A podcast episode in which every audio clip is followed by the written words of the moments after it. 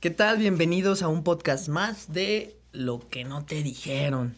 El día de hoy, pues tenemos una invitada muy especial que para mí durante años ha sido como un, un estandarte de un estereotipo nuevo de mujer. No el clásico de, de la mujer ahí este, esperando a que el hombre la embarace. Ahora sí que, que lo que hemos platicado en estos podcasts, ¿no? O sea, una mujer que no está en este esquema machista de las cosas. Eh, voy a dejar que ella se presente, porque creo que no sé ni cómo se llama todavía. Hola, hola, buenas tardes. Mi nombre es Mónica Cuevas. Muchas gracias por la presentación y gracias por la invitación. Pero te llamas Mónica de verdad. Me llamo Mónica de verdad. Te es puedo decir nombre. Fede. Sí, me pueden decir Fede todos ustedes. ¿Y por qué te decimos Fede? Digo, Es una anécdota muy curiosa que siempre me preguntan, pero como quieras me puedes llamar. bueno, te voy a decir Fede. Fede, di- dime qué, qué haces ahorita, o sea, cuál es tu business, o sea, ¿a qué te dedicas? O sea, ¿cuál es tu show? Mira, yo soy de formación psicóloga eh, y tengo una maestría en nutrición clínica. Entonces, lo que hacemos es, tengo una empresa que se dedica sobre todo a nutrición y control de peso. Eso es básicamente el día a día. Eh, doy consulta privada, esa es mi, mi especialidad, la consulta privada. Niños, adolescentes, adultos y para arriba. Adultos como yo, ah, como más o menos, Adul- sí, de mi edad para arriba De tu edad edad para abajo. Ya de los que sienten cosas en que les duele la rodilla porque suben de peso. Ay, a mí me duele la rodilla y no subo de peso. Oye, ¿y tus, tus consultas ayudan a que me salga cabello? Que es lo que estábamos platicando hace rato, que está cada vez más de vacaciones el cabello. No, lo siento, pero no. Oye, mi estimada Fede Moni. Te voy a decir Fede, perdón. Sí. Este, Moni, fíjate, a mí se me hace muy interesante que tu negocio me parece un super negocio, o sea, me parece un negocio que es una necesidad humana, es un negocio que, que ahora sí que, que toma cada vez mayor impacto en la sociedad porque, vaya, el consumismo está con madre, ¿no? O sea, está como todo mundo, la pasamos tragando infinidad de cosas que ahí nos, nos dan, ¿no? La pregunta para ti es la siguiente.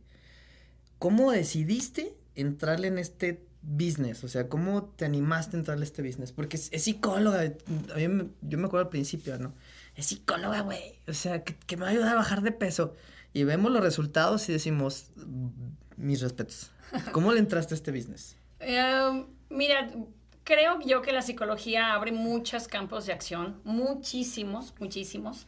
Eh, de hecho, creo yo que es el parteaguas para el cambio de hábitos y estilo de vida. Es lo que buscamos en el control de peso y en los cambios radicales, ¿no?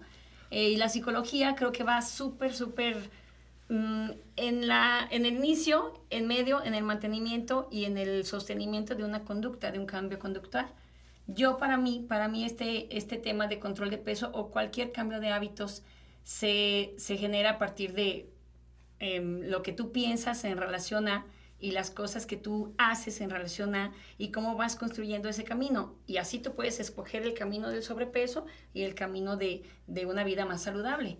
Entonces mi decisión para, para dedicarme a esto es eso. Para empezar, siempre en mí he estado trabajando una cuestión saludable. En mí, en mi familia, siempre me gusta este, este rollo de cosas pues que no son nocivas para la salud. Yo no fumo, yo trato de tener los hábitos más limpios posibles y eso me gusta generar a- ante la gente. Entonces siento que, es, que va por ahí, ¿no? Oye, ni, ni motita. Ah, digo, motita, No. los chicles estos que se Ni los motitas, ¿no? O porque sea, tiene mucha azúcar. Mucha azúcar. No, no, fíjate que tampoco. Nada, No. estoy bromeando. Fíjate, eh, se me hace muy interesante que hables de esto, de nuestra relación con la comida, que a mí me hace mucho sentido porque durante años, digo, los que vean este podcast y vean los videos se van a dar cuenta que, bueno, no estoy esbeltísimo, pero tampoco tengo sobrepeso, ¿no? A mí me caga la, la comida dulce, me caga, o sea, no, no me des algo dulce, a mí dame algo salado y me lo trago, ¿no? Entonces sí, me pones una pizza y me la como, ¿no? Me pones pan y digo, "Ah, el pan. Entonces, eh, ¿qué- ¿cómo descubriste esta interesante idea de que nuestra relación con la comida primero tiene que cambiar? O sea, ¿qué show con eso? ¿De dónde sale tu show? Híjole, bueno, a través de un buen de eh, rascarle, rascarle a toda la bibliografía que hay, creo que nadie descubrimos el hilo negro de las cosas. Hay que rascarle, pero sí creo que te vas especializando en ciertos temas y ves una constante en muchas personas. Tenemos varios años ya de experiencia y lo que no dejo de ver, te lo prometo, no lo dejo de ver desde hace 7, 8 años hasta la actualidad, es que todas, todas las personas tenemos un anclaje emocional a la comida.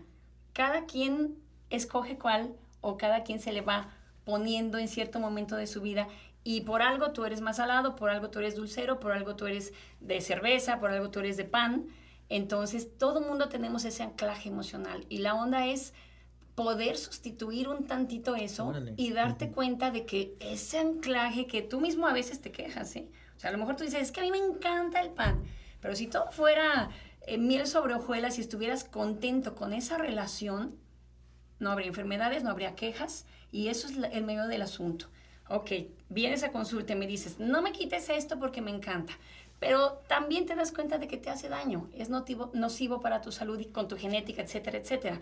Entonces ahí está el meollo del asunto, darte cuenta, tienes una relación tóxica con, esa, eh, con ese elemento y hay que cambiarlo. corten con sus comidas tóxicas a la fregada. No, bueno, pero no, no se me anclen Bueno, no, así que corten, yo digo que no te Que corten de tajo. De tajo. fíjate que esa, esa frase de, ¿eh? de, tajo es, oye, sí, con nuestras parejas, cuando son machistas, que lo veamos en un podcast, ahí estamos de babosos, ¿no? O sea, y no cortamos de tajo y es evidente el daño con la comida que lo vemos más normal. ¿Sabes qué yo veo? Yo siento que es una, una, un rasgo de nuestra personalidad. O sea, si tú tendencia es anclarte con algo y a lo mejor darle vuelta, ciclo al mismo atole y me quejo y luego eh, me reconforta y luego me vuelvo a quejar y luego me doy cuenta que no. Esos ciclos autodestructivos, así a lo mejor es con la pareja, así a lo mejor es con la comida y tienes un rasguillo de personalidad que, que te permite eh, pues estancarte ahí. Oye, qué, qué fregón es como una codependencia alimenticia, ¿no? Acá de codependencia alimenticia. Y fíjate, digo, quiero llegar a este punto y, espero tocarlo acertadamente. Hablas de los rasgos de personalidad. Digo, ay, güey, rasgos de personalidad. Y yo, por ejemplo, a ti te identifico como una mujer emprendedora. Y, y hablas de estas cosas y, y, realmente hay muchas mujeres que no... Número uno, emprendedoras, pues cero, ¿no? Menos dos. Y están esperando en sus laureles a que el mundo se acomode, sus procesos sanen y ya este, ¿cómo, ¿cómo tú te convertiste en esta mujer emprendedora que hasta desde esta visión nutricional, o sea, nos estás dando una lección bien clara de, güey, ya no seas dependiente de esto, ¿no? O sea, ¿cómo llegaste a ser esta mujer emprendedora? ¿Dónde sale esta mujer emprendedora? Ay, no sé. Mira, tal vez sea, tal vez sea... Tenemos nada más una hora para ah, que le... Vamos a pensar. Cinco... Voy a pensar 20 minutos en eso. Mira, no sé, tal vez las cosas se van dando se van dando al final de cuentas como va construyéndose tu personalidad en la adolescencia, en la, en la adultez joven, pues no te das cuenta y no te cuestionas eso, la verdad. Después ya cuando maduras y un poquito ves las, o te comparas, porque obviamente como seres sociales te comparas con otras personas de tu edad o no, eh, te vas dando cuenta pues que sí tienes de repente algunas habilidades, ¿verdad? No está mal decirlo. para cobrar, por, ejemplo. para cobrar por ejemplo. Quedarse con el cambio. no, no es cierto, ¿qué van a pensar? No. Cuiden su cambio. Ciertas eh, tendencias que te empujan, yo siento que sí, parte de mi personalidad y creo yo muy empujada por, la, por mi familia, por mi mamá específicamente, es esa, esa parte de empuje y meterle pasión a lo que haces. Siempre, toda la vida es eh, tú me vas a ver como una persona muy acelerada, una persona muy pasional, muy, eh, muy em, que empuja todo y que intenta buscarle más y más y dar y por qué no y por qué no. Una persona que, que casi siempre dice que sí. Entonces creo eso que, que me ha ayudado a escoger un camino adecuado y correcto hasta ahorita. Muy satisfecha estoy. Siento que me faltan un buen de cosas también, pero hasta ahorita muy satisfecha. Y la verdad creo yo que he escogido el camino donde pisar. A mí yo creo que yo lo he escogido, lo he elegido y he ido a propósito buscando cosas, ¿no? no sí me gusta la suerte, por otro lado, me gusta la suerte. Pero los juegos de azar, más bien, los dejo muchas cosas a la suerte, dejo muchas cosas así de que, bueno, el azar es suerte, ¿no?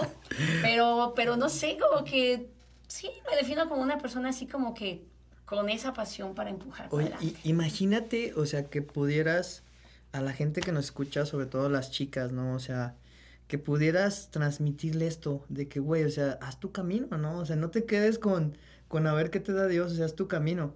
Y, y fíjate, me gustaría preguntarte, eh, bueno, voy a platicar una anécdota aquí a los que me están escuchando. Eh, la, la, ideología masculina que tenemos por formación es muy chistosa, es sumamente chistosa. Yo recuerdo que por allá de los 1900, más o menos, yo recuerdo que, que Fede, Fede se, se le declaró a su hoy marido. Sí. O sea, fíjense, eh, yo, yo, te voy a platicar como mi, mi versión de la historia, ¿no? Sí. Y luego ya tú nos platicas qué, qué rollo, ¿no? Yo recuerdo que al principio cuando nos hiciste partícipe de esto fue así como que, güey, qué aventada esta morra, güey. O sea, no manches, que no debería ser el vato. O sea, fíjate cómo los estereotipos así, la educación bombardeado, ¿no? Así, no manches, güey, esta morra, güey. O sea, ve, se le va a declarar y todo. Lo vivimos, es de las cosas más chingonas que se pueden imaginar. Y ahora, por ejemplo, años después, ya con un poquito más de camino, yo digo, güey, qué chingón, o sea, qué, qué mujer tan grande es esa que decide tomar todos los pinches estereotipos y mandarlos a la chingada. O sea, fue como increíble ver una mujer que no era como todas las demás, ¿no? O sea, de hecho, ya, ya lo veíamos, pero para nosotros fue, para mí fue como el punto crucial sí. de no manches, esta morra sabe qué chingas quiere. Sí, exacto. Yo en ese momento, y ahorita lo digo con orgullo, yo eh, escogí mi pareja de mi vida. O sea, la escogí. No, yo recuerdo, y fíjate, ahorita haciendo memoria y diciendo, preguntándome a mí misma y todo eso, eh, yo recuerdo mucho que alguna, algunas pláticas de mi mamá, y bueno, mi mamá, déjame decirte que fue chapada a la antigua. O sea, mi mamá y mis papás, o sea, mi papá ahorita tiene 85 años. Casi. Mi mamá tiene 78. O sea, soy una hija chica de un matrimonio grande en donde pues no había de que, ay, vete a una fiesta siempre, vete. No, ya no. Te hablo por el celular. O sea, no, no, había esa tecnología, tú sabes. O sea, te daban el permiso si acaso. Y tenías que conseguir, eran otros valores, bueno, no porque ahorita no haya valores, pero eran valores muy rígidos, porque mi papá era en eso, o sea, imagínate, él nació en 1935, él, ¿no? Uf. Entonces, estábamos hablando de Uf. mucha brecha generacional. Y entonces yo me acuerdo que de todas maneras mamá era muy así de que tú estás para escoger y no para que te escojan. Y así nos lo dijo a mi hermana y así me lo dijo a mi hermano, se lo dijo y a todo mundo fue parejo. La educación en la casa fue parejo en cuestión de valores y de escoger tu destino, tu camino y tu, lo que tú quieres, tú, lo que tú piensas que va a ser felicidad para ti. Entonces, pues ya, ya pasaron los años, X y Y, y esta oportunidad de, relación con Ponchito, mi esposo, ahora, entonces, antes éramos novios y yo reflexionaba en ese momento, como mucha gente pudiera tener la inquietud, ya teníamos un, varios años de novios, entonces dije... Como 20, ah, no, no es cierto. O sea, como, no, seis, como seis, seis años, años, seis años, nos conocíamos, etcétera y todo, y qué persona, bueno, a lo mejor hay muchas, pero qué persona se siente en sus laureles a decir, a ver, ¿cuándo me pide la mano? Pues, ¿cómo? ¿No? O a ver... Un o sea, chingo, ¿eh? sí, Allá afuera un chingo todavía están esperando Ojo. el novio de 20 años, a ver si este Oh. año es el bueno. O que, ¿sabes qué me ha pasado con mis, con mis amigas? Este, de que le avientan la pedradita. Palito, Oye, cuchito este- de palo. O de que, oye, mi fulanita ya se casó. Yo, tú, yo, ¿cómo para? O sea, como que le avientan una señal, se enojan porque no reciben la respuesta, pero a la vez no hablaron claro y lo que les dicen no lo, lo malinterpretan y entonces es una bronca y no quiere estar conmigo. O sea, es un rollo. O sea, si tú quieres algo, ve por ello. Si te dicen que no, pues no, no era aquí, vámonos para acá. No, yo creo que soy práctica en ese sentido y pues creo que así me ha funcionado. Oye, pero ¿cómo le rompes el paradigma a toda esta gente? Porque digo, eh, tú estás hablando, realmente tú sí eres un caso excepcional, digo, eh, de hecho les platico yo que en nuestras historias de vida, pues ella era uno de los chicos más, o sea, Oh, era, sí. era parte de los hombres, de los Ujú. vatos, ¿no? O sea, porque pues tu apertura y todo no es lo normal de otra mujer, ¿no? No quiere decir que no compartiera con las chicas, pero sí te amoldabas fácilmente a nosotros. Entonces, ¿cómo, cómo le ayudas a la gente de ahora a que ese chipcito de, de, güey, tú eres niña, tú eres niña, corazón, por favor, sí, o sea, tú no puedes emprender, mi amor, tú no puedes buscar al hombre de tu vida, o sea, ¿cómo ayudarías a esta gente a que agarrar otro pinche chip, no? O sea, que se despierten a tus amigas de, güey, ya dile directamente que te quieres casar con él, ¿no? O sea, pídeselo, no pasa nada. Este, hay anillos de hombres muy bonitos en negro, se lo recomiendo, se ve muy chido. Este, y un diamante, chingado, grandote. no? ¿Por, ¿Por qué, no? no? ¿Qué tiene? Ajá. Entonces, ¿y qué ¿Y tiene? qué tiene? Entonces, ¿cómo, ayudas a la raza, no? A, la- a las mujeres, a los hombres también, fíjate. Y, y por eso te, todavía no te suelto la pregunta al 100. Porque también como hombre, como hombre, o sea, imagínate que tu dignidad, o sea, que tu dignidad, falsamente dignidad, más bien tus creencias machistas te hagan decir, ay, no, me lo pidió ella. O sea, imagínate, ¿no? ¿Cómo llegas a la gente que ese pinche chip se fuera a la basura? Ay, Dios, qué, qué difícil pregunta, porque... Nada más tenemos una hora para pensarlo. Tú fluye, tú fluye. Me voy a tardar un poquito con esta. Ah, No, mira, para empezar, no, no... Tú, ay, es difícil porque... Es muy complicado, porque si hay una, hay una pareja y entre los dos, si tienen bastantito tiempo, ¿verdad?, de conocerse, porque eso sí estoy a favor, eh, ellos van a tener sus propios valores, y casi siempre, cuando alguien genuinamente no tiene algunos valores en común con el otro, es difícil que cuajen, ¿no? Es difícil que ella de repente sea toda este, abierta, toda inclusiva, toda esto, y el otro, o sea, no van a embonar, va a tronar ahí la relación. Si se sienten a gusto, adelante. Pero yo creo que en el momento que la persona tiene una inconformidad y en el momento que la persona te pide un consejo como amiga o te pide una consulta o tiene algún, algún pedo, algún tropezón por ahí, ahí es donde tú puedes, o, como amigo o como profesional, ver en qué medida la persona está buscando esa opinión o si nomás se va a desahogar. Déjame decirte que me he tocado con un buen de paredes en donde yo digo, va por ahí, o sea, mira, date cuenta, esto y lo otro, y está. Y yo digo, no, ya, o sea, ya ya tiene despejada, ya cuál problema se siente bien, se empoderó en este momento, ya este, vio la solución, ella misma nació de ella, y o sea, tú lo has visto. Pasan dos días o dos horas y vuelves al mismo Yo he estado en ese lugar también, como ser humano. O sea, como, ah, ser humano se vale, es posible, ¿no? Pero yo, yo lo veo mucho en consulta, ya si lo pasamos al tema profesional, yo lo veo en consulta que la gente va y te pide ayuda y la gente se da cuenta, se va a parecer un poquito a los 12 pasos de Alcohólicos Anónimos, sí, claro. pero la, la, gente se da cuenta de que esto es superior a ella. ¿Sabes qué? Tengo esta bronca, yo necesito ese empujón porque solo no puedo. A mí necesito que me ayuden y que me desatoren de este, estoy estancado. Y también así pasa en las relaciones. ¿Sabes que estoy estancado? Me siento que le estoy dando vuelta a mismo atole, con el novio tirones, aflojones y todo, ya no salgo de aquí. Entonces, sí es un momento crucial para que tú te des cuenta si estás en ese, en ese bordecito en donde dices, ya, o sea, me vale. Lo de atrás me vale, lo de enfrente me vale, pero yo quiero moverme de aquí. Cuando tú estás en ese punto, es ahí donde tienes que agarrar y tienes que ser lo suficientemente influencer, tú que eres, o sea, para poder llegarle a la gente y decir, ahora es el momento de saltar. ¿Qué va a pasar? Va a saltar. Pues está, está muy fregón y, te platico yo, digo, en mi, en mi cuento, pues en mi historia de vida, me he topado con mucha gente que le encanta ese pinche papel de víctima. Y así como tú dices, están en el, en el borde de una nueva vida que parece un precipicio y eligen, ¿sabes qué? Mejor me regreso a la chingada, ¿no? Ay, no, está muy feo esto. Y, y sabes que yo he tenido ahorita, recientemente he tenido como unas discusiones filosóficas con una amiga de que todo el tiempo se queja de lana, y todo el pinche tiempo de dinero. Es que no tengo dinero, no tengo dinero, tengo dinero. Todo el tiempo, si lo escuchas 24-7 y nos sentamos un día a ver sus cuentas y todo, ¿sabes qué, güey? Pues gastas en esto de más, etcétera, etcétera. O sea, y un día de la nada dice, oh, ¿sabes qué? Voy a comprar un mini split, güey. Voy a comprar un aire acondicionado, güey. Y fíjate qué chistosos somos los humanos que dice, este, mm, ¿me ayudas? Y le dije, bueno, si quieres te presto la tarjeta, ¿no?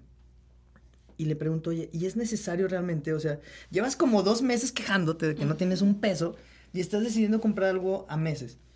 Entonces, como que le causó tanta molestia y prefirió meterse en el pinche papel de víctima. No, yo quiero regresar. O sea, es que tú eres mal amigo porque no me entiendes. O sea. Te echó la bolita. Sí, y mm. fíjate, creo que, que, vivimos esto como humanos, ¿no? Que, que estamos en ese punto de tomar decisiones súper trascendentales y no nos animamos.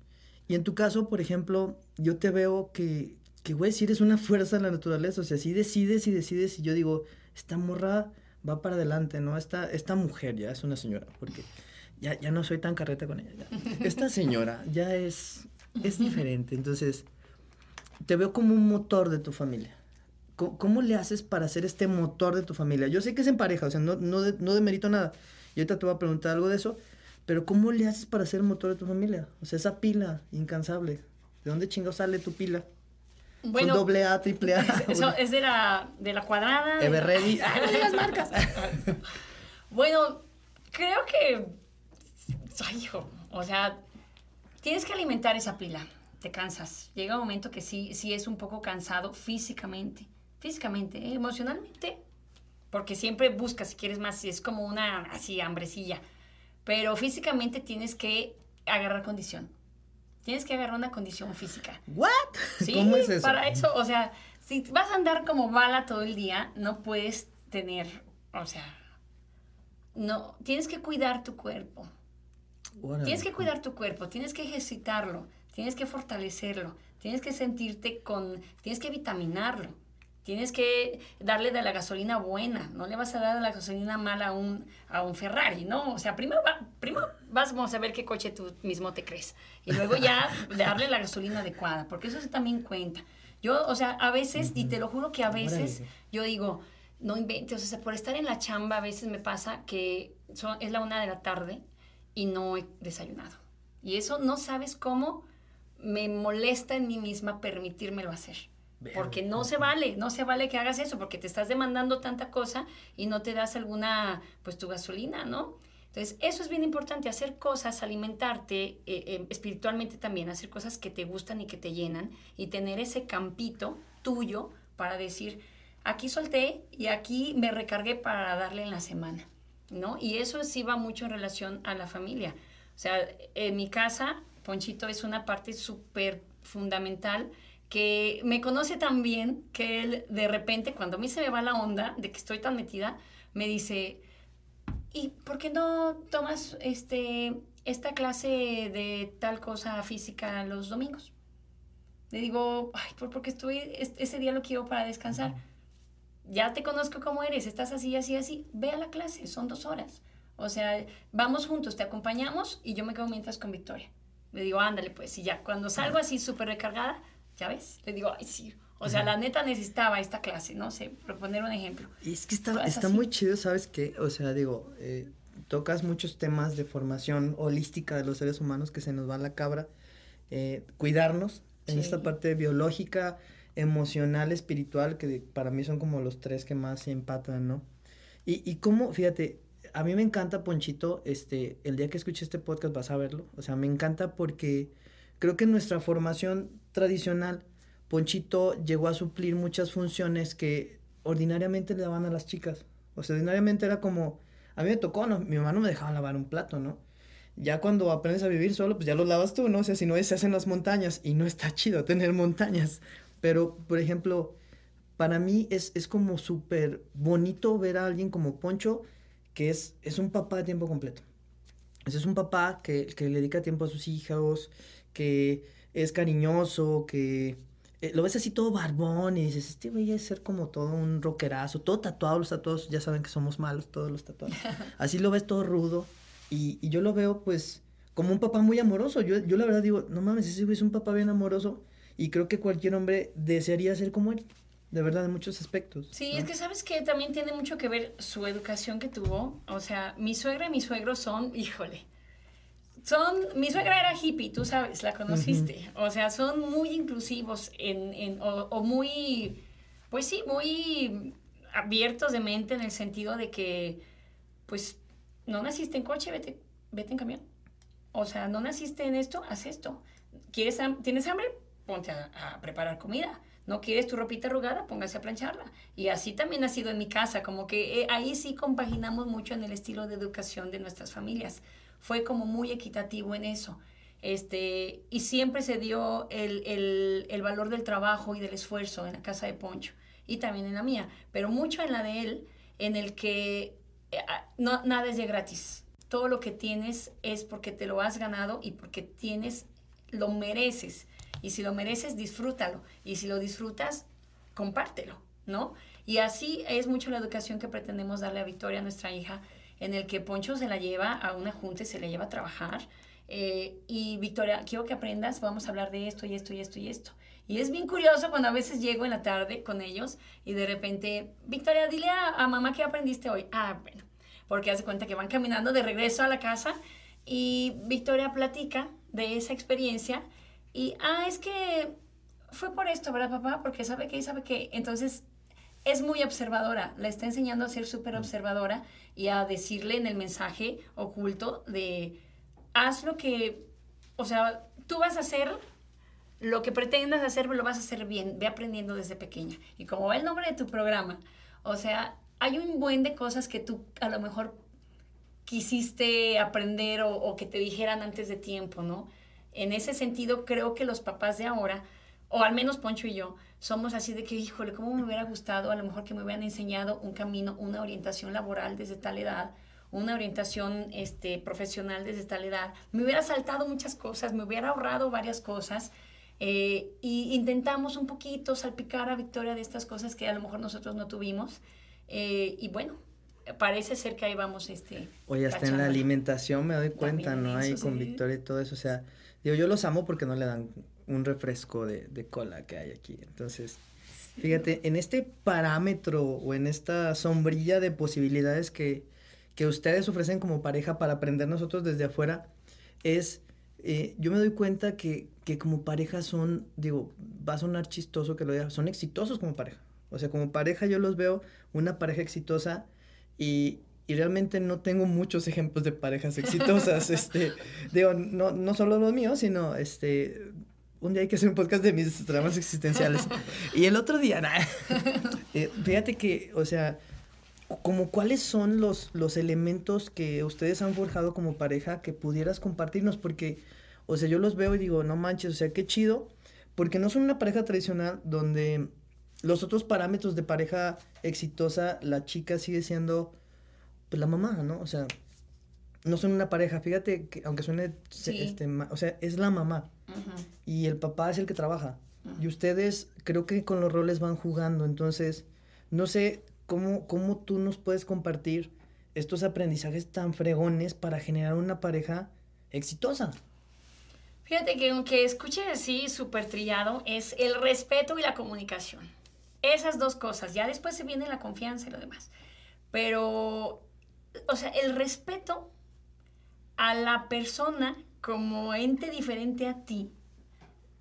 O sea, tal cual definirla como una persona con sus propios deseos, con sus propias pedos en la cabeza, con sus propios, eh, no sé, planes, con sus propios enojos, con su propia personalidad. Si tú la concibes como tal y la respetas como tal, y aceptas lo que él te quiera compartir y das lo que tú quieres compartirlo, se acabó. Con eso tienes. Y, es dejar de, dejar, apágale ya. Listo, este podcast se acabó. Gracias, Anual, córtale. y eso es dejar pedos de que es que yo pienso que tú quieres que yo quería. O sea, las suposiciones no van con. no digo que no, se nos va la onda. O sea, siempre hay bronca, siempre hay. Pero procuras conscientemente no tener suposiciones ser concreto. O sea, quiero esto, esto. ¿vas a venir a comer? Sí, llego en 10 minutos, sale. Pollito, ¿vas a venir? No, voy con mi amigo a comer. Gracias, muy bien. Voy a ir acá, sí. O sea, ¿por qué no? ¿Por qué le haces de jamón por cualquier cosa? Que a veces es lo que yo veo en muchas relaciones. O sea, y no puedes, y no puedes, y no puedes. Entonces, ¿qué te da derecho a decirle que no o a coartar la decisión o la libertad de tu pareja? O sea, es tu pareja, pero no es tuyo, no eres tú. Si tú mismo no sabes tus propios límites, ¿por qué vas a limitar al otro? ¿Por qué? No sé, no, tú dime, no, tú, tú dime, tú, eres la psicóloga, yo nomás estoy aquí aprendiendo de ti. No, y la comunicación también, o sea, escucha lo que te quiere decir. Oye, fíjate qué, qué chingona lección, digo, a cualquier edad es la mejor y la más cabrona de todas las lecciones de la vida. Yo hasta hace poco como que me han empezado a caer varios veintes, ¿no? como una vez yo me sentía muy culpable, fíjate, de, de una expareja que me, que me culpaba de todo lo que había dejado de hacer. Ella. Ajá, por mí. Y yo así ah. de, ay, güey, yo, yo pensé... Soy Nombres. soy un vato, soy un vato bien desagradable. Dije, no manches. soy de lo peor. Le limitó toda esta morra. Y, y entonces le dije, oye, ¿cómo que te limité yo? O sea, yo en, mi modo normal, investigando, ¿no? Estaba bien estúpido yo. Oye, a ver, cuéntame qué onda, ¿no? Me dice, pues es que tú no me pediste nada. Pero yo dejé de hacer muchas cosas y dije, güey, o sea, qué importante, fíjate, comunicar cosas tan sencillas como esto, y quiero hacer esto. Listo, o sea, sin necesidad de pedir permiso, perdón, o sea, creo que una pareja se forja en la confianza. Y esta parte de comunicar las cosas con claridad no lo hace la gente. O sea, es, es una generalidad de que preferimos como que intuyan lo que yo pienso y todo, ¿no? Eh, digo, yo con los años he, he, aprendido un discurso muy bueno que digo, yo ya dejé de ser Walter Mercado. No leo la mente ni los astros, no soy capaz. Entonces, me parece tremendo el shock social que tiene la gente cuando les demandas claridad. Sí, claro. ¿Cómo, cómo viven ustedes, fíjate, en su día a día estos retos que de pronto la sociedad nos presenta como esto, ¿no? De que ustedes no son una pareja, eh, no es que fuera, sean de otro planeta, pero tienen unas cualidades que no son las comunes en la sociedad, o sea, son una pareja que funcionan mucho mejor que lo tradicional y que ahorita pues eh, se podría decir desencajan, ¿no? En cierta forma. Entonces, ¿cómo, cómo, cómo enfrentan ustedes estos retos sociales que les presentan?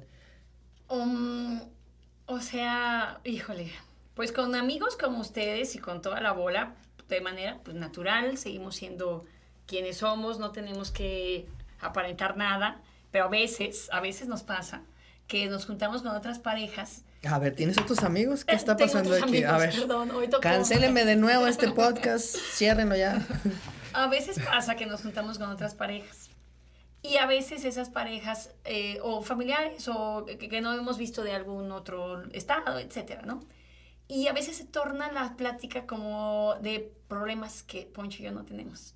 Y de repente así como que, ah, y se empieza a hacer como macabra la cosa, y así como que, o sea, nosotros creo que la libramos tratando de adaptarnos y nunca diciendo, deberían hacerle así. Y no sé qué, o sea, para nada nos sentimos un ejemplo así. Oye, tiempo, a- espérate. no, no me importa que no te sientas un ejemplo. Aquí las cosas como son, con claridad.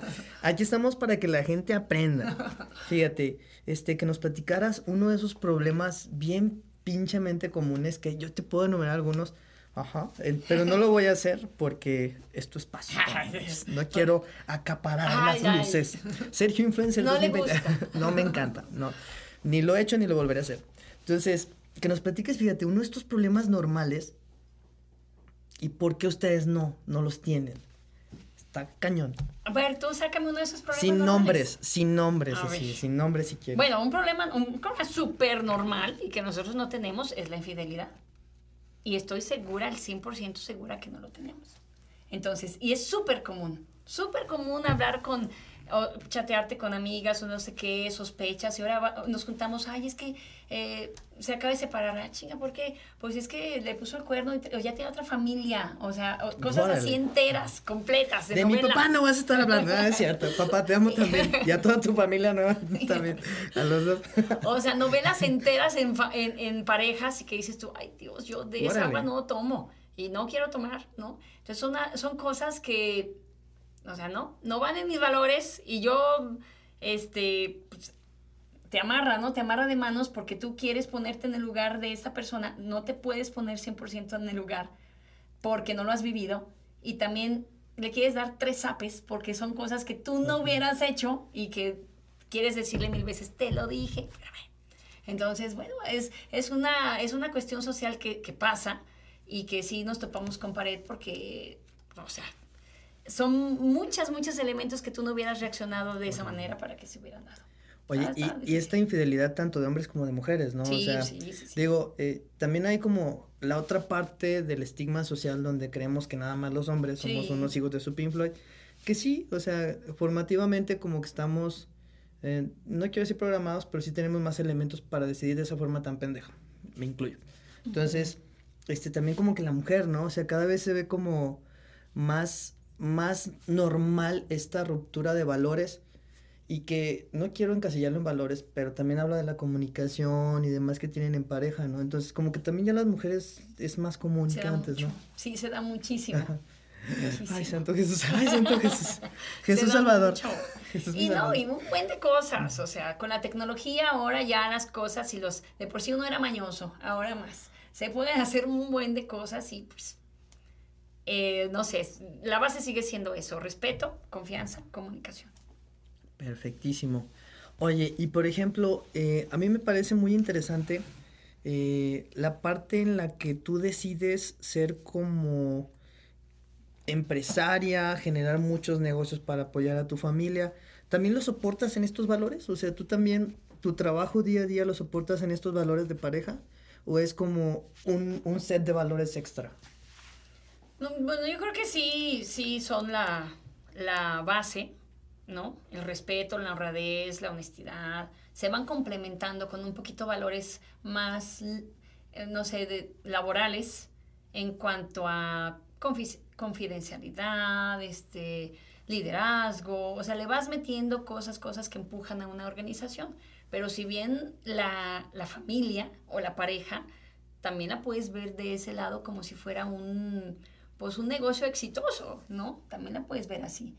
Sí, sí yo creo que sí se compagina. Y, sobre todo también, ¿sabes qué? Intentamos o intento, los dos también, Poncho está muy metido eh, este, con, con las personas de nuestro equipo de trabajo, en tratar de meterles la filosofía que nosotros tenemos como, como empresa, ¿no? O sea, desde el momento que hay ese filtro, desde el momento que buscas un perfil, tú lo buscas con unos valores afines a ti. Es muy dado, o sea, las entrevistas de trabajo miles, vas encajando, vas haciendo clic con los valores más allá de con las cosas ejecutables, ¿no?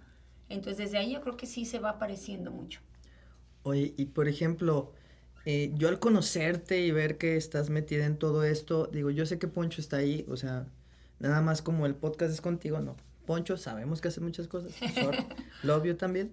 Eh, fíjate, ¿cuál, ¿cuál, es como el costo? O sea, el costo personal, familiar, o sea, de, estar siendo como una punta de lanza de tanto de la empresa como de la familia. O sea, yo insisto que este rol familiar no quiere decir que sea secundario, Poncho, pero la punta de lanza es la que empieza a abrir y lo demás sigue. O sea, lo demás es, es tan trascendente como la punta de lanza, pero la punta de lanza siempre recibe más daño.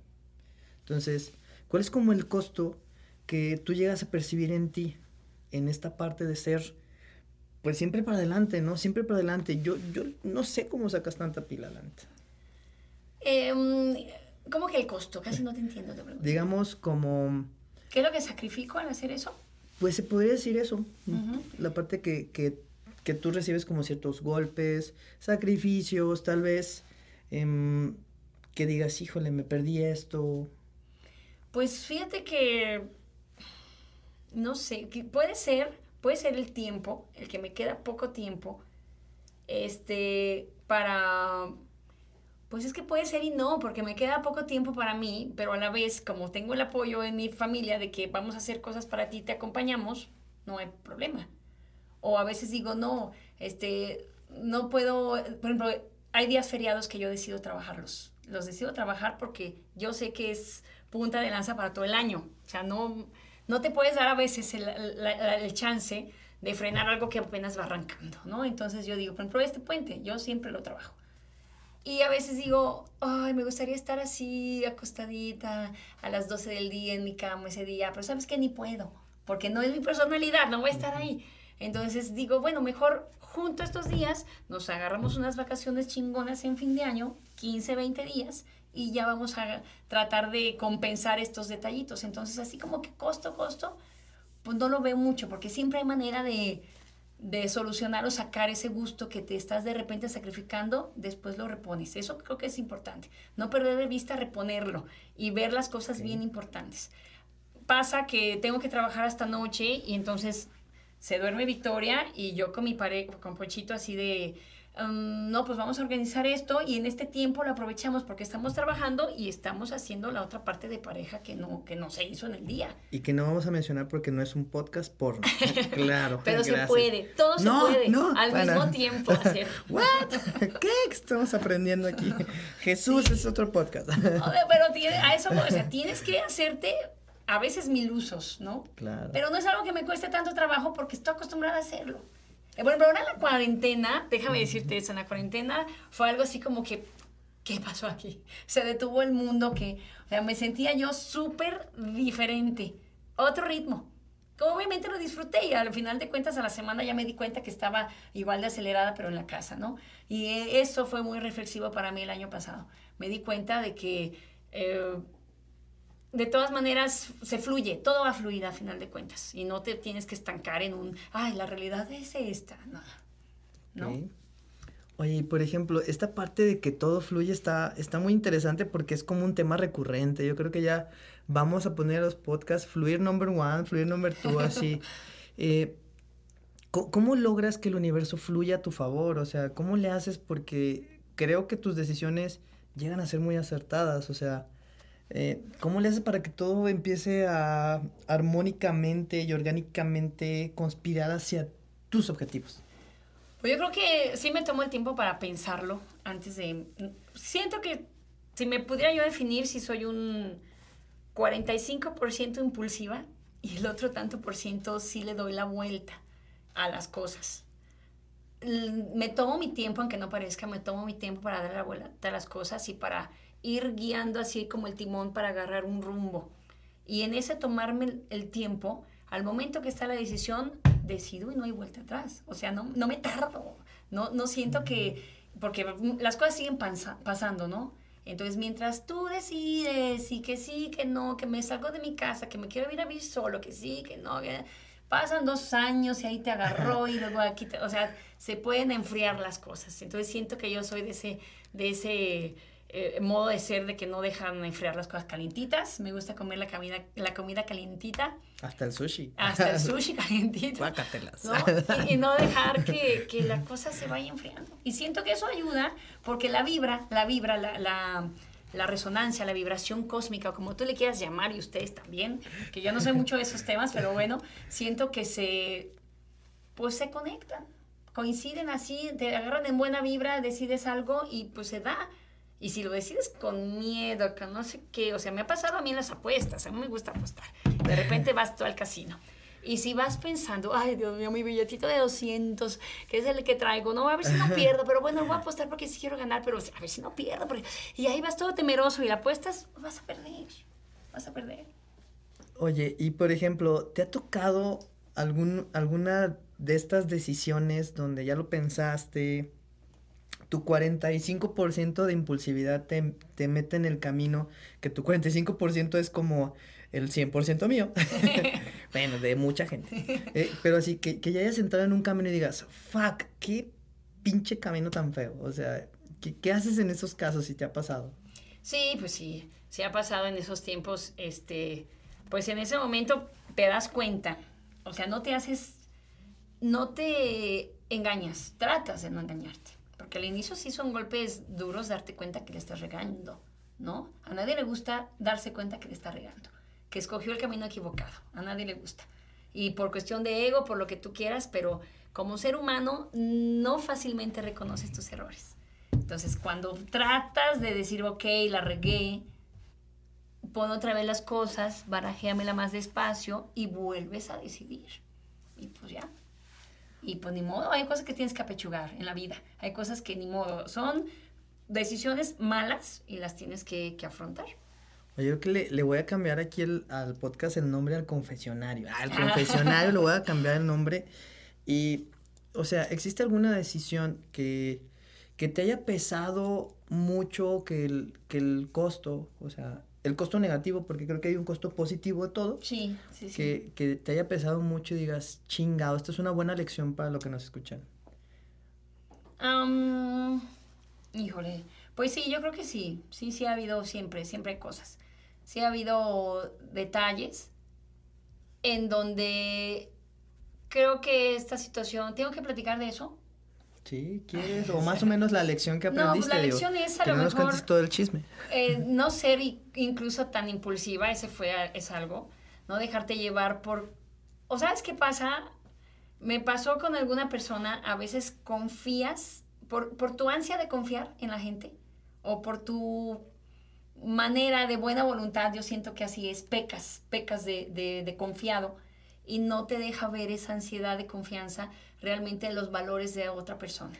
Entonces te enrolas y luego dices, oh, con razón, había señalitas que me decían que no iba por ahí.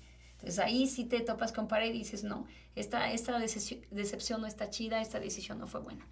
Entonces ahí sí dices, uy, me tengo que regresar y limar un poquito, sacudirte esas vibras y aprender. Y constese que no habla de vibras, ¿eh? Ya dijo vibras como cinco veces y lo... O sea, vibras, la estoy vibras contando, normales, no la vibras estoy contando. cósmicas. Oye, es que está muy, está muy fregón porque en mi mundo actual en el que he estado descubriendo, sí hay este montón de señales de todo, hasta de lo que tienes que hacer y lo que no tienes que hacer. Entonces, fíjate, me gustaría que nos compartieras, porque de verdad, si, si los que nos escuchan tuvieran la experiencia de conocerte, has tomado un chingo de decisiones muy buenas y las malas son opacadas por estas buenas. Entonces, que nos platicaras una señal positiva que tú dices, no manches, esta señal de cajón me hace decir sí y estas señales de cajón me hacen decir no. Pueden ser vibras, ¿eh? O sea, tú decides, ¿eh? Si son vibras. o sea, señales que me hacen entrarle, por ejemplo, a una decisión. Ajá. ¿Qué puede ser? Mm, no sé, o sea, puede ser el simple hecho de no estarlo mastique y mastique y mastique toda la noche.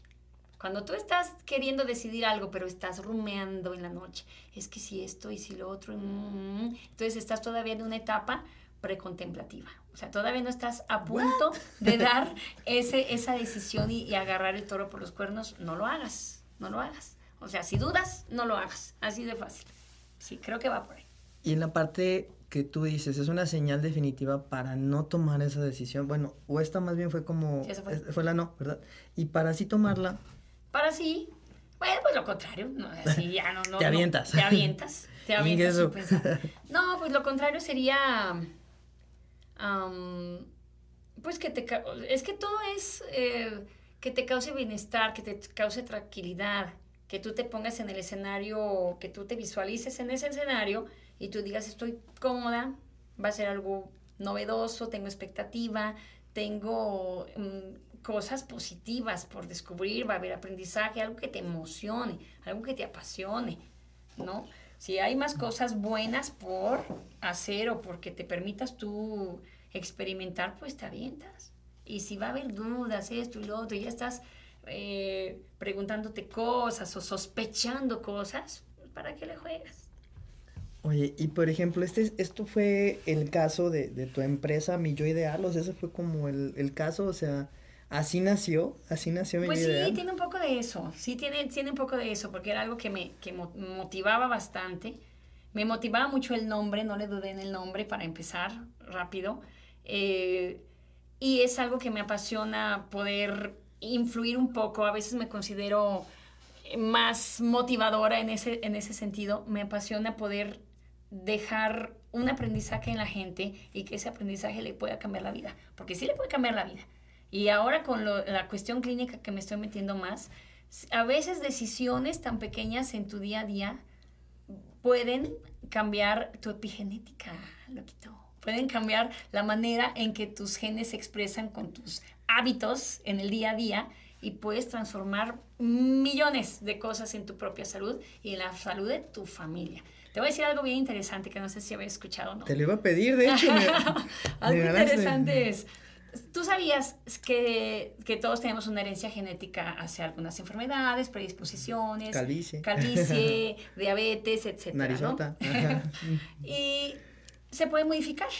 Esa predisposición tú la puedes modificar gracias a tus hábitos. Cuéntanos. Entonces, si tú pasas, dicen los expertos, que si tú pasas tres generaciones, o sea, tu abuelita, tu bisabuelita y tu este, tatarabuelita tuvieron diabetes. Pero tú eh, aquí en el ahora decides transformar tus hábitos y si impregnas a tus hijos y esos hijos a sus propios hijos, o sea, tres generaciones después de ti, transforman estos hábitos en contra de la diabetes, por poner este ejemplo, las siguientes generaciones ya cambiaron ese chip. Y aunque lo vengas arrastrando de acá, se puede modificar bastante y es algo súper interesante que pues, que tienes primero que comprenderlo y luego eh, vivirlo. Entonces, ¿para qué estamos haciendo lo contrario de lo bueno? ¿Para qué? Oye, espera, entonces quiere decir, digo, por poner un ejemplo y nos entiendan, ¿no? Así como un ejemplo que, que como me hace sentido, digamos, en mi generación familiar hay mucha diabetes, o sea, hay diabetes, mucha diabetes, no se conoce mucho. Papá, diabetes. mamá, por los dos Toda la raza tenía diabetes, ¿no? Toda la raza. Y yo amo el pan, el pan dulce, ¿no? Sí. Entonces, eso se convierte en tu función, ¿no? Ajá. Diabético en 3, 2, 1. Saquen la insulina, morros. Sí, sí, claro. Tiro por viaje, me toca verlo. O sea, en la pandemia subiste, ¿qué? ¿8 kilos? No estoy diciendo que tú, alguien más. ¿Qué te importa? Él subió. no, sí subí como 4. O sea, en la pandemia subiste, tienes unos hábitos de aquellos, comes el pan, cuando te da ansiedad, tu anclajes, el pan dulce, etcétera. Pues sí, o sea, tienes 52 años, pesas 102 kilos, subiste 8 más en la pandemia, no haces ejercicio, estás sedentario, te va a dar diabetes mañana, el próximo año. Es muy predecible ese comportamiento, pero se puede revertir, sí. Digamos que, que es como hacerte consciente que estás programado a ciertos comportamientos y enfermedades. ¿Sería algo así? Pues sí, sí es darte cuenta que hay una programación eh, de lo que eres ahora, tienes varias influencias genéticas, culturales, emocionales, ¿no? Entonces hay unas más fuertes que otras y tú como individuo, tú pues puedes jalar unos cables más fuertes que otros, o sea, tú tienes la decisión al final de cuentas, porque si tú dices, ah, no, pues por herencia, ay, que pues me va a dar, me va a dar, y no es cierto. Un, un kilito de azúcar, échamelo. Échamelo. Una magnum rellena, échamelo. Pero ese es mucho del trabajo que hacemos. Al inicio me preguntabas, ¿por qué la psicología tiene que ver con esto? O sea, ¿por qué? Pues totalmente, porque ahí es donde entras tú a tratar de mm, mediar la situación en donde la gente pueda dar ese clip, ese, ese clic y, hacer el, el, el empuje, el cambio. Fíjate que me perdonen mis amigos y amigas nutriólogas y nutriólogos, discúlpeme. Yo siempre digo que su trabajo está muy arriesgado y que probablemente no funcione porque esta relación con la comida no la sanan. O sea, suena a lo mejor místico, mágico, pero enlazado con lo que mencionas, o sea, sí es como identificar tu historia, identificar cuáles son tus riesgos y tomar decisiones al respecto, ¿no? De esto de, de cambiarle el chip a, a ¿sabes qué, güey? Me estoy orillando a ser diabético me estoy orillando a un problema cardíaco y tragas un chorro de carne, ¿no? No coman carne, mejor. Es más fácil. Dejen de comer carne. Vivan los veganos. es que si son ideologías, son muchas cosas alrededor Es ¿Sabes qué sí te quería preguntar? O sea, viendo tu personalidad y tu herencia y demás, yo, tu abuelita fue revolucionaria, algo así. O sea, si unas personas este, de poder, ¿sí? De, hay gente de poder, o sea, hay mujeres enigmáticas, yo creo, en tu familia, poderosas. Ah, mira, yo creo que sí. Sí, fue Adelita, ya me estás cotorreando, ya ni te creo. no, saludos a mi bisabuelita Josefa. Donde esté. Donde quiera que esté. Eh, pues fíjate que siempre ha habido matriarcados en mi casa, ahora que lo dices, sí. Eh, bueno, mi mamá es la mayor de ocho hermanos, entonces mi mamá se rifó y se llevó toda la friega de liderar esa familia, esa familiota, y la sigue llevando en cierto modo. Y pues bueno, a mi abuelita quizá a su vez, eh, no sé las anteriores, fíjate, sería interesante eh, investigarlo por ahí, pero estoy seguro que sí. Yo también. Estoy segura que sí. Sí, sí te podría imaginar de pistolera, a ti también. Fíjate que, que todo lo que haces para mí es como de, de, esas cosas que como humanos nos ayudaría bastante a cambiar nuestro futuro, nuestro presente, muchas cosas, ¿no? Y como el tiempo ya está cada vez un poquito más corto, yo tengo una duda que no me puedo quedar con ella si no este podcast no tendría sentido. Dios mío.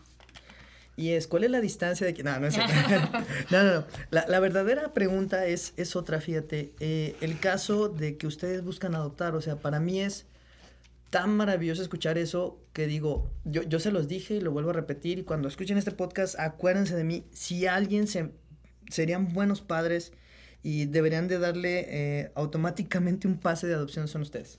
¿Por ah. qué tomas esa decisión? O sea, ¿por qué toman esa decisión en pareja? O sea, para mí es, wow, o sea, esta, gente está en otro nivel, la neta. Ay, pues ojalá que nos den a nuestro día. Ya, con eso de la pandemia todo se, se atoró ahí. Pero mira, híjole, eso yo creo que tenemos ahí una, un gusanito, una pulsión, tanto Poncho como yo, de poder trascender en algo bueno para las personas, para alguien, para el mundo, para lo que sea.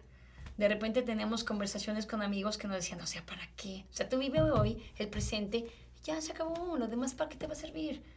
Y yo así de que, o sea, ¿qué? Que tú no tienes una misión, no, no hay así como que algo más en donde dejar eh, en donde plasmar una semillita, en donde dejar algo bueno de ti, sino cuál es el chiste, cuál es el sentido. Hay cosas en psicología que se, que hay diferentes conceptos, uno de ellos es el sentido de vida, que es una, una etapa del desarrollo que llegas a construir en la vejez. Y ojalá que yo pudiera llegar a eso, porque vamos por escalones, tú lo sabes, y ese tipo de escalones van a completar el camino de tu felicidad. ¿Y quién no quiere fallecer siendo feliz? ¿no? Entonces, a lo mejor es, ese rollo yo lo tengo en la cabeza y algo para mí, para mi esposo, que nos da este tipo de satisfacción es trascender. Y podemos trascender en, en, en, otras personas. Y en un niño adoptado, niña, por favor, tres años, ¿quién tiene? Deme dos. Deme dos. Deme dos. What? No, no son enchiladas, compi, no son enchiladas. ¿Y qué Fíjate, aunque, digo, suena, aunque estemos bromeando de esto, fíjate, si sucediera, yo diría, sí, güey, sí dénsenlas. O sea, yo, yo soy de esa idea, o sea, los veo y digo, sí, la neta. Porque ves otras personas y dices, no, güey, de papá no, no la rifas, no, no la haces. Fíjate, eh, ya estamos en la, en la, recta final. Decías que, ay, una hora es un chorro. Ya está, no se calla. No se calla. No se calla. Y que no se calle, qué bueno, porque queremos aprender mucho de ti. Fíjate, de la, lo, yo creo que va a ser la última pregunta, dependiendo de nuestros tiempos. Entonces, ¿cuál es tu misión de vida? Mi misión de vida es eh, dejarte una herencia de millones de dólares, loco. Dejártela. Bien, ¿Tú la, la amamos. Este podcast se puede clausurar otra vez. Ya llevamos como 10 muy buenas clausuras. Perfecto. Fin. Ah, no es cierto. No, sí, Este, está, ah, sí, va a no, quedar fue grabado. fue broma. Queda grabado, güey. O sea, está grabado. Es- eh, lo editamos donde dijo, sí, eso, bien, perfecto. Déjalo. Hasta ahí, bórrale. No, pues yo creo que sí, trascender en ese, eh, o sea, ser feliz es lo que quiero. No complicármela, caminar por la, el sendero de la vida con sonrisas, con satisfacciones, eh, compartiendo eso. Eh, me veo, sí, este, en una isla viviendo de mis rentas, en las Islas Caimán de preferencia. O sea, quiero tratar de facilitarme esas cosas que yo considero valiosas para mí. El tiempo con mi familia, el trascender eh, de esa manera, el sentirme exitosa, el, y, el- y en cualquier sentido, ¿eh? o sea, sentirme, dormirme hoy y decir, tú estás tranquilo, no hay preocupaciones, no le debo a nadie, no le debo nada a la vida, ¿no? Tal vez esa sea una buena misión. A, a- a loco, una herencia de 100 millones. Bueno, voy a trabajar para nada eso. más. Entonces, fíjate, eh, una cosita más nada más y luego ya cerraría yo el, el podcast. Es, si tú pudieras darles un, un oro molido a los que nos están escuchando de los temas que platicamos en todo este rato, un oro molido, un, una semillita de, de aprendizaje que les ayudara a trascender o a cambiar, ¿cuál sería? De lo que tú Mm. quieras.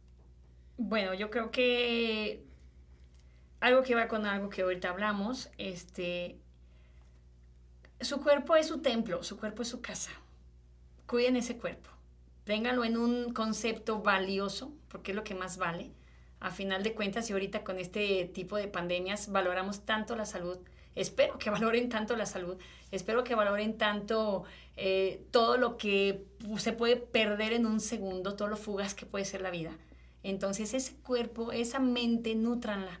El espíritu también, ya sé, pero sobre todo físicamente. O sea, mucha gente habla de el espíritu, el alma, la felicidad y la trascendencia. Pero tu cuerpo, ¿qué onda? No puedes vivir haciendo un cuerpo malo, todo eh, con varices, todo con, con dolores, con dolor diario. Hay gente que se acostumbra al dolor. Entonces esa es mi, mi recomendación. No te acostumbres a lo que no te gusta. No te acostumbres, no tienes por qué sufrir, acostumbrarte a algo que, que, que reniegas de eso. Al contrario, tienes que acostumbrarse a lo que se disfruta. Tienes que acostumbrarte a, a sentir cosas chidas. ¿Y quién lo va a decidir? Solamente tú. Súper bien. Pues mi estimada, eh, ya vamos ahorita a cerrar este podcast.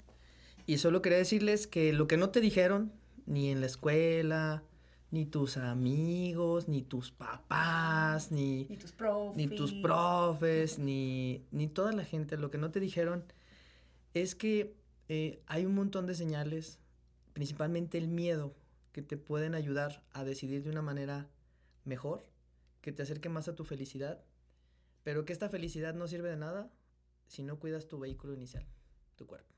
Muchas gracias y nos vemos en el siguiente podcast. ¡Bravo! Samo. Bien. Corte y confección. Corte y confección.